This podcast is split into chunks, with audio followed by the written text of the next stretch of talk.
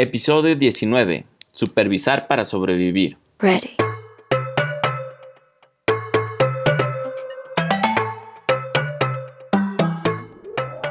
Hola a todos, soy el arquitecto Enrico Ochoa de Trignum y bienvenidos al blog de Trignum Arquitectura, un blog en el cual te daremos técnicas, tácticas y herramientas con las cuales puedes llevarte a ti y a tu empresa de arquitectura, construcción inmobiliaria al siguiente.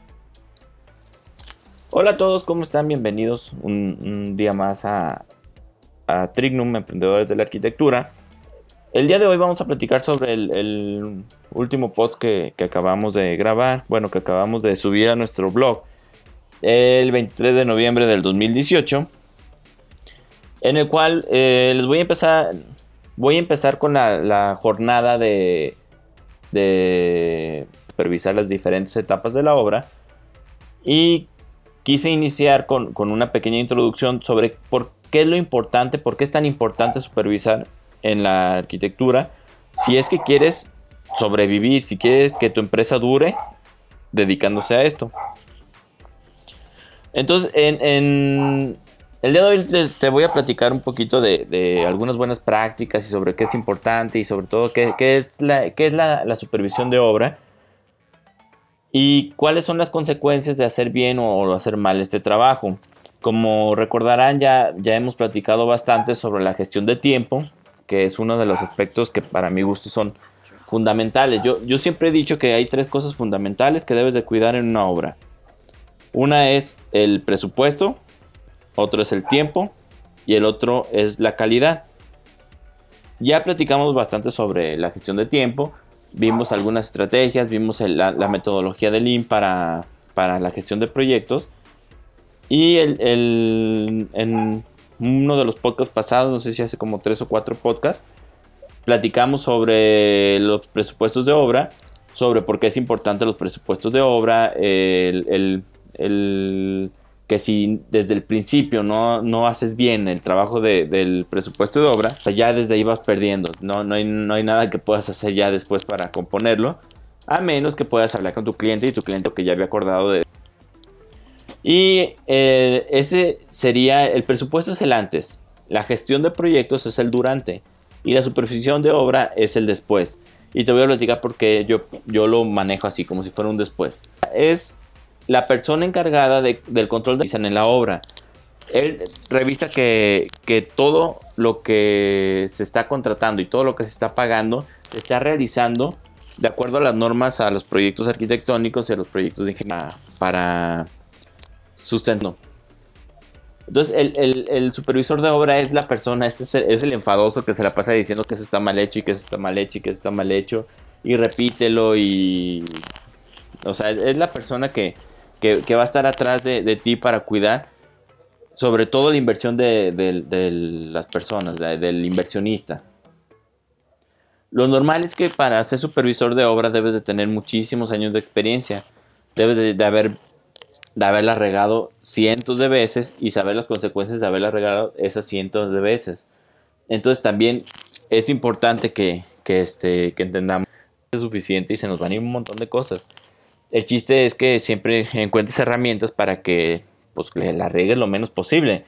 También ellos se, se encargan de hacer que, que, la, que la obra fluya como debe de fluir. Se encarga de revisar los costos, los presupuestos, se encarga de revisar que las, que las cosas cumplan con las normas y con los estándares de calidad, de andar revisando los, los, los, pruebas de laboratorio y que se estén metiendo los materiales adecuados y otro montón de tareas de las que él se tiene que hacer cargo para ver que se esté haciendo las obras como se deben de hacer.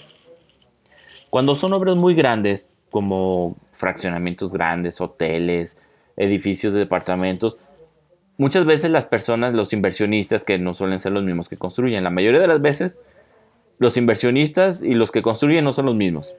¿Por qué?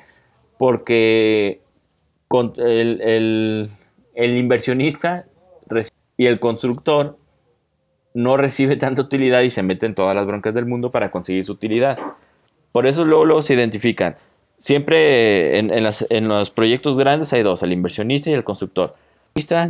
Para, de alguna manera, tener controlado al, al, constructor de que no le está haciendo cosas que no deben de hacerlos, contratan a una, un intermediario. El intermediario suele ser la supervisión externa o la supervisión en general.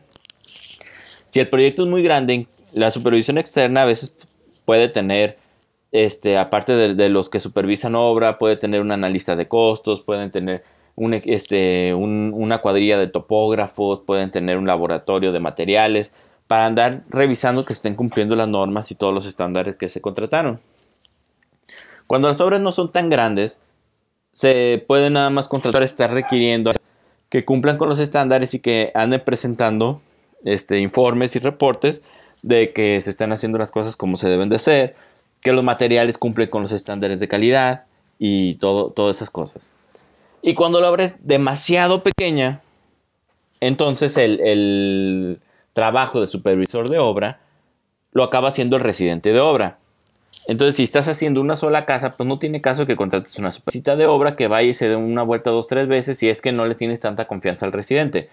Pero obviamente estos son costos extra y para, y para una sola casa es muy difícil. Lo más común es que tu supervisor de obra sea el mismo residente que tienes haciendo el proyecto.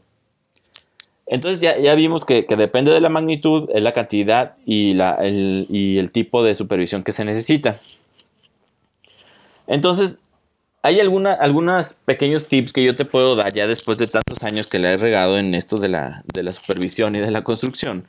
Obviamente, pues yo, yo empecé pues sin saber prácticamente nada. Yo inicié a, a, construir hace 15, no, como 12, 13 años.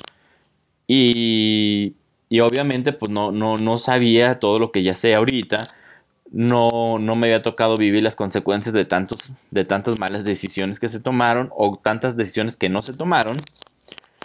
Entonces ya, ya después de cierto tiempo vas agarrando cierta experiencia. Pero si tú vas iniciando, hay ciertas cosas que yo te puedo recomendar. Por ejemplo, existen cientos de libros donde te explican todo lo que debes de saber de supervisión de obra te explican qué es lo que tienes que revisar, qué es lo que tienes que ver, qué es lo que hay, qué es lo que no hay y todo este tipo de, situaciones que te puedes encontrar en la obra. Obviamente, a mí me ha tocado que si tú eres de una zona, muchas veces ese libro lo escriben en otra zona. Y muchas de las palabras y de las terminologías que se utilizan en una zona son diferentes a las de la otra zona. Un ejemplo, aquí nosotros le decimos a las, este, a, los, a los aplanados de los muros les decimos este, enjarres. A otro lado le dicen aplanados. Aquí nosotros decimos este, un material hecho de, de jal con cemento. En otros lugares les dicen, si no me equivoco, entortados. Entonces hay, algunas veces que ese tipo de, de, regionalismos en la arquitectura te pueden confundir un poquito. Pero es este, pero de todo modo la idea general la puedes encontrar. Otra, mi segunda recomendación que te puedo dar es que te consigas un mentor. Busca una persona que esté dispuesta. Pues puedes hacer esto, esto, esto. Invítale un café, este, invítale un refresco, invítalo a la obra, invítalo a donde quieras y ve, ve aprendiendo de lo que él te dice. Si estás en una obra y tienes una supervisión, si tú eres el supervisor de una obra y hay una persona con más experiencia que tú, pégatele, escucha cómo trabaja él, ve las terminologías, ve cómo él ve la obra, cómo ve las situaciones, las soluciones que propone. Entonces empieza a entender más o menos cómo funciona. Porque esto de la supervisión de obra es, es, algo que, se, que, que, va progresando. A mí me, ha tocado trabajar con, con, una persona que ha sido supervisor de obra durante 40 años. Y en verdad es que aprendes muchísimo de él pero se le va haciendo una personalidad de supervisor de obra que, lo ves y dices que tú no puedes ser nada más que un supervisor de obra. O sea, va evolucionando, se va especializando tanto en este trabajo que te das cuenta que esta persona sabe muchísimo y es un excelente supervisor de obra. Entonces, si ves una persona así, pues pégatele, aprende de él, entiende. La, otra opción que yo te puedo dar en este aspecto de conseguir un mentor es que busca, yo he visto que ha funcionado muy bien los grupos de arquitectura en, Facebook, en las redes sociales, donde la gente que tiene dudas pregunta, oye, ¿qué, eh, ¿qué, opinan de esto? ¿Qué solución se puede hacer con esto? ¿O qué recomiendan para esto? Y existen miles de personas que están dispuestos a dar un poco de su conocimiento para que te puedan ayudar. En serio que hay grupos en los que he visto que una persona pregunta algo y tienen hasta 80, 90 comentarios apoyándolos y diciéndoles qué es lo que pueden hacer, qué es lo que tienen que ver, a dónde tienen que ir y qué es lo que deben de buscar. Entonces, esa sería mi, segunda recomendación a las personas que van iniciando como, como supervisores. La tercera es, es muy difícil que tú te acuerdes de todo y que todo, todo lo tengas en la mente y que todo lo tengas en la cabeza. Después de muchos años ya hay un momento en el que ves las cosas inmediatamente te, o sea, te, te prende el foco y dices, oye, esto está mal. Pero cuando vas iniciando, muchas veces no, no, se te puede pasar, se te puede olvidar el revisar ciertas cosas. Entonces yo te recomiendo que cada que vayas a supervisar alguna partida, algún concepto de algún proceso de obra, haz una lista. ¿Sabes qué? Si es cimentación, ah, bueno, pues tengo que revisar las varillas, tengo que revisar el armado, tengo que revisar las excavaciones, tengo que revisar las cepas, tengo que revisar las cimbras, tengo que revisar las fronteras, tengo que revisar el impermeabilizante. Entonces, haces una lista con todos los pendientes que tienes que revisar para que cuando estés ahí en la obra veas tu lista, ah, sí, tengo que revisar esto y lo revisas. Terminas o el que sigue, reviso esto y el que sigue, reviso esto. Y que en los colados, ah, pues que tengo que hacer un cilindro por cada tantos trompos de, concreto para hacer las pruebas. Ah, que tengo que revisar que, este, que, el, que el concreto sea de, de 200 kilogramos o de 250 kilogramos por centímetro cuadrado. Ah, que tengo que revisar que las fronteras no se abran, que las salidas eléctricas estén en su lugar. O sea, si tienes una lista de todas las cosas que tienes que hacer, entonces nada más tienes que, checar punto por punto y es más difícil que se te pasen las cosas. Eh, ese sería el 3. El, 4 es un consejo que me, dio mi padre hace, hace muchos años. Y él, mi padre era ingeniero civil, duró construyendo durante muchísimos años. Entonces él me dijo en alguna ocasión, cada que vayas a la obra, todas las veces busca mínimo tres errores. Y no te vayas de ahí hasta que hayas encontrado los tres errores en la obra. Imagínate que si duras 7, 8 meses trabajando una obra, 10 meses, 12 meses, 15 meses, los meses que sean, y cada día que vas encuentras tres detalles, entonces multiplícalo por los ocho meses, vas a tener cientos de detalles que viste y que te obligaste a encontrar y vas a tener una obra sin ningún problema. Vas a tener obra en las que, en las, que las vas solucionando. Obviamente hay días que encontrar los tres detalles va a ser difícil. Y va a haber, va a haber otros días que vas a encontrar 15 o 20. El chiste es que siempre mínimo busques tres detalles. Si estás haciendo 50 casas, pues busca tres detalles por cada casa. Si estás haciendo una casa, pues busca tres detalles en diferentes partes de la casa. El chiste es que, que, si buscas mínimo tres o cinco, los que tú quieras, pues no necesariamente tiene que ser tres, pero que busques mínimo una cantidad de errores diarios y no te vayas hasta que los encuentres, entonces vas a tener una obra que fluya sin ningún problema. Otro punto importante es, mucha gente me he dado cuenta que no tiene ni idea de por qué los, márgenes de tolerancia de los desplomes de muros, de por qué las ciertas situaciones hacen que el concreto no funcione como, como debe funcionar, eh, de los armados de acero, por qué es así, por qué no y todo eso. Entonces, si, si quieres saber en dónde viene todo, establecido todo eso, existen unas cosas que se llaman las normas técnicas complementarias. Existen normas técnicas complementarias de prácticamente cualquier proceso constructivo. De muros de mampostería, de armaduras de concreto, de losas aligeradas, de prácticamente todo. Entonces, ahí se establecen las, normas que son las, vigentes, las, reales y las legales, con las que puedes desarrollar tu proyecto.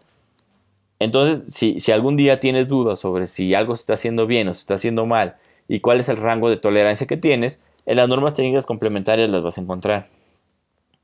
Y la otra es, si quieres aprender, suscríbete a todas las personas que estén dispuestas a compartirte información.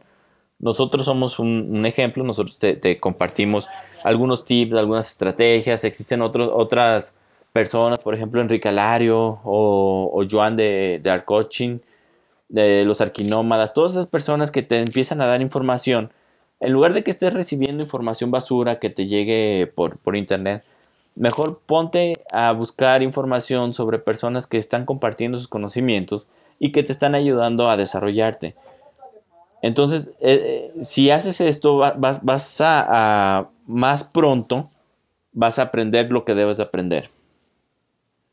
Y bueno, estos son, son unos seis consejos que yo te podría dar así muy generales. Después, punto por punto, te voy dando consejos sobre cada partida.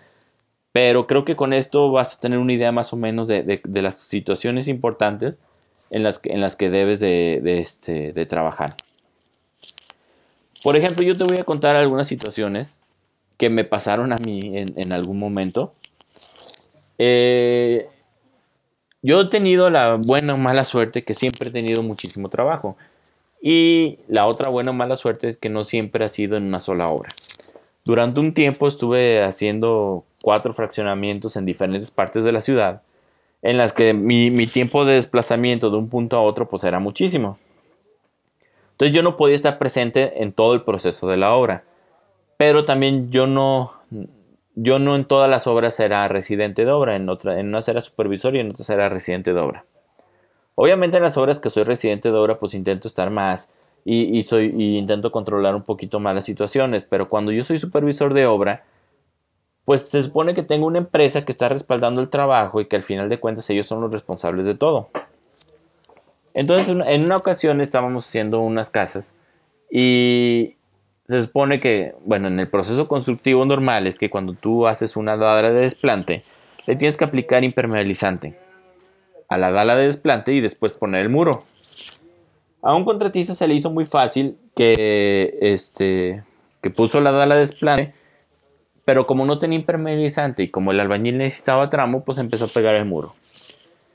Cuando por fin le llegó el impermeabilizante, se le ocurrió nada más impermeabilizar las caras laterales del, de la dala.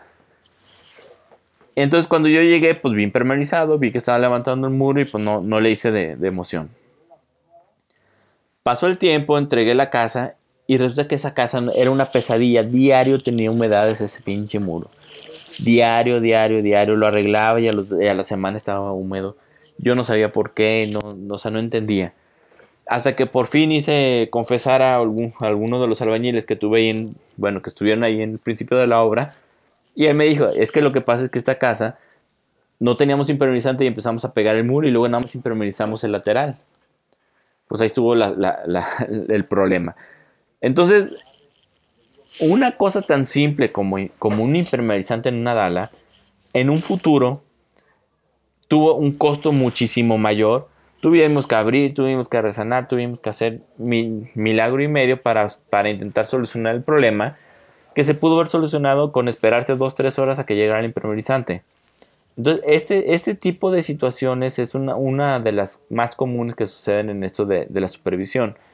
En otra ocasión, eh, igual, eh, es, hicieron, emboquillaron las ventanas, emboquillar es hacer las, las barditas que van alrededor donde van las ventanas y colocaron las ventanas.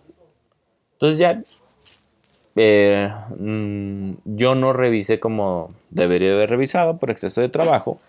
Era el principio de mi época de cuando todavía no tenía un sistema tan establecido de, de gestión de proyectos y de gestión de tiempo y todo eso que tengo ahorita. Entonces pues iba yo sobre la marcha. Yo era como un bombero intentando apagar fuegos. Pues entregamos la casa y resulta que todas las ventanas tenían humedades. Todas las ventanas tenían humedades. Cuando llegó el temporal de lluvia, obviamente, o sea, durante el proceso de obra nunca nos dimos cuenta. Pusimos la ventana y nunca nos dimos cuenta y entregamos la casa y empezaron las lluvias y fue donde nos dimos cuenta de que todas las boquillas tenían la inclinación hacia adentro de la casa. Entonces cuando llovía, pues el agua se metía dentro de la casa y obviamente todas las boquillas estaban húmedas. ¿Qué hicimos? Fue quitar todas las ventanas, arreglar las boquillas y volver a poner las ventanas. Por algo tan sencillo que debió de haber sido al principio, haberle dicho a la persona que hizo la boquilla, darle el pendiente para afuera. Esa es otra, otra situación. En otra ocasión pusimos este, pisos de porcelanato a hueso. Son esas piezas que no tienen ninguna, prácticamente ninguna separación entre pieza y pieza de piso. Y, aventamos el, piso y, todo quedó muy bien. Y en una ocasión en, las noches, en tres casas, pum, pum, pum, tronaron los pinches pisos. Se, botaron todos. se rompieron, se partieron. Un ruidajo que hicieron, no, las personas que vivían ahí estaban muriendo del susto. Después ya de investigar y de ver, y resulta que a la hora de pegar los pisos, los dejaron pegados al muro. Y sobre eso colocaron los óculos. Resulta que, en, prácticamente todo México siempre está temblando, hay pequeños movimientos telúricos. En todas las casas no se sienten, pero, pero se acomodan, se acomodan, se acomodan, se mueven, se mueven. Y si, y si tú dejaste el piso completamente pegado a la pared, a la hora que se movieron, pues se movieron los pisos hasta que tronaron. Y sin ninguna junta que los separara, pues entonces fue cuando tronó. y, por último, de, mis anécdotas vergonzosas, una, una, de las más interesantes fue que eh, pusimos un timbre en una casa, ya de, un fraccionamiento que íbamos a entregar. Pero no servía la chicharra. Entonces probamos el, puro, el puro pagador y, sí funcionaba el apagador, pero no sonaba la chicharra. Y, probábamos la chicharra y sí sonaba la chicharra. Entonces el problema era la comunicación entre entre el timbre y la chicharra. Bueno, entonces ya vimos que no servía y que lo iban a arreglar.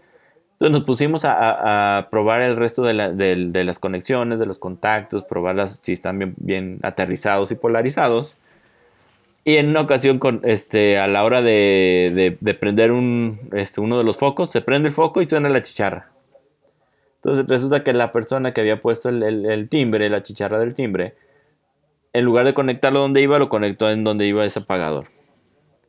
Digo, son, de esas cosas que, pues, no, te das cuenta. Entonces ya nada más fue cuestión de volver a cablear. Este no estuvo tan grave. Entonces, si te fijas, durante el proceso de obra se nos puede hacer muy fácil dejar pasar una u otra situación. Pero después, cuando llega una de las peores pesadillas de cualquier persona que se dedica a construir, que se llama atención a garantías, es donde puedes empezar a sufrir todo. Yo conozco empresas que han, que han quebrado porque no han tenido suficiente dinero para atender garantías o que han gastado más dinero en atención de garantías que las utilidades que, pudieron haber tenido. En serio que esto de, si no supervisas bien una obra puede significar costos increíblemente altos. Yo he visto empresas que han pagado hasta 3 millones de pesos en garantías por el simple hecho de no haber supervisado como deberían de ser.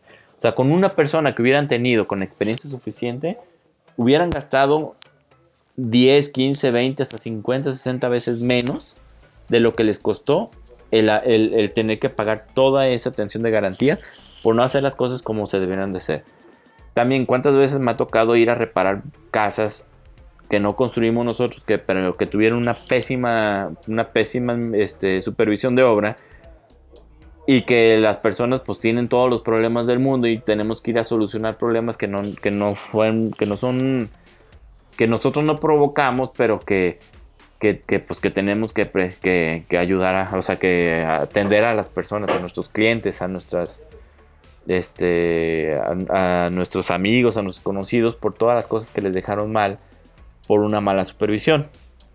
No te digo que no hay garantías, siempre hay garantías, a veces menos, a veces más, depende mucho del cliente, hay, hay clientes que te piden garantía hasta por porque se llenó de pelos el desagüe de la regadera.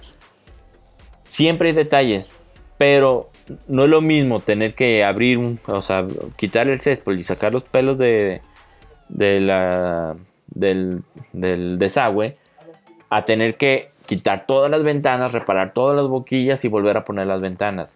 No es lo mismo este, cambiar, no sé, un piso despostillado que tener que cambiar todas las piezas que se te levantan y se te botan por no haber, no haber hecho las cosas como deberían.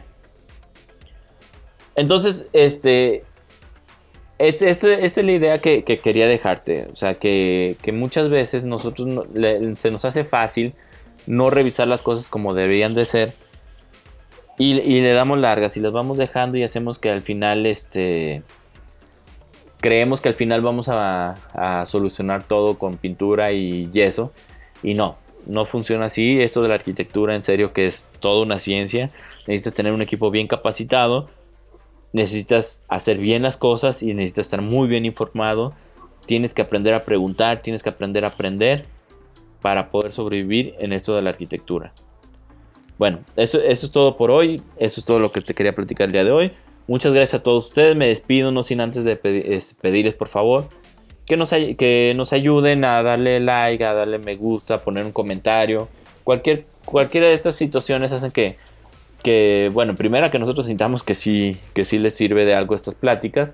Y la otra es que llegue a más gente, que crezca y que empiece a ser un poquito más sustentable. También nos puedes seguir en, toda la, en prácticamente todas las redes sociales. Estamos en Facebook, Twitter, Instagram, en YouTube, LinkedIn. Nos puedes seguir en, en iBox y en iTunes. Y aquí abajo en los comentarios del, del programa te voy a dejar todos los links. Nos vemos hasta la próxima. Saludos.